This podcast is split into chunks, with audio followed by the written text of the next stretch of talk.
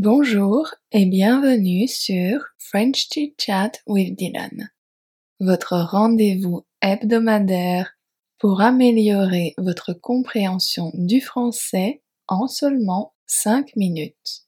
Je parle lentement et clairement pour que vous compreniez facilement. Pour chaque chit chat, vous pouvez télécharger le PDF gratuit en français et en anglais ainsi que le cahier d'exercices sur Patreon. Si vous préférez me voir parler et utiliser les sous-titres, vous pouvez regarder mes chit-chats sur YouTube. C'est parti. Les magasins ont de nombreuses astuces pour vous inciter à acheter plus de produits. Ces astuces sont souvent très subtiles et peuvent être difficiles à repérer si vous n'y prêtez pas attention. C'est un très bon sujet pour apprendre le français, donc parlons-en. Les magasins débordent d'idées pour vous faire acheter plus. Que ce soit par les odeurs, la musique, le placement des produits, les étiquettes et bien plus. Une des astuces les plus courantes est l'aménagement du magasin. Les produits les plus chers et les plus rentables sont souvent placés à l'avant du magasin ou à des endroits facilement accessibles, souvent à hauteur des yeux sur l'étagère. Les produits qui sont en promotion ou qui ont un prix plus bas sont souvent placés à l'arrière du magasin, au bas de l'étagère ou dans des endroits moins visibles.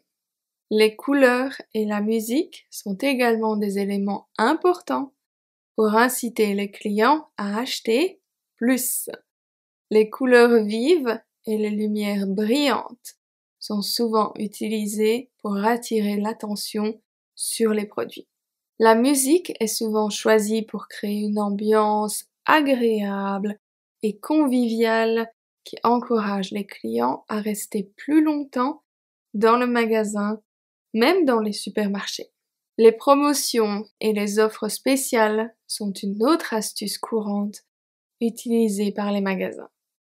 Les offres du type 1 plus 1 gratuit ou achetez-en deux, obtenez le troisième à moitié prix sont très populaires et peuvent inciter les clients à acheter plus de produits. Plus de produits qu'ils n'ont pas besoin. Les étiquettes de prix sont également un élément important de la stratégie de vente. Il faut toujours regarder le prix du produit au poids pour la nourriture. Le fromage est un bon exemple de ce point-ci. Parfois un fromage peut paraître moins cher qu'un autre, mais il y en a simplement moins dans le sachet. Est-ce que vous savez pourquoi les supermarchés et autres magasins comme IKEA n'ont pas de fenêtres?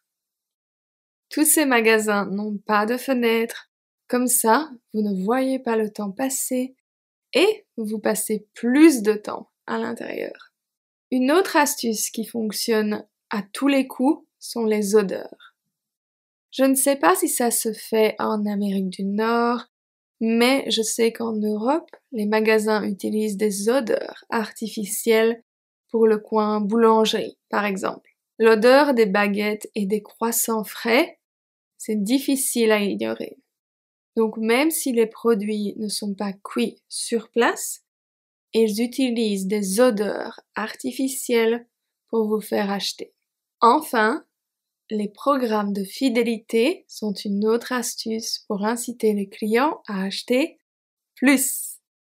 Les clients peuvent bénéficier de réductions ou de cadeaux en échange de leur fidélité au magasin.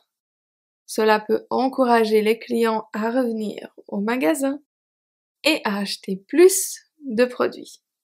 Là où je craque souvent, c'est quand il y a un test gratuit.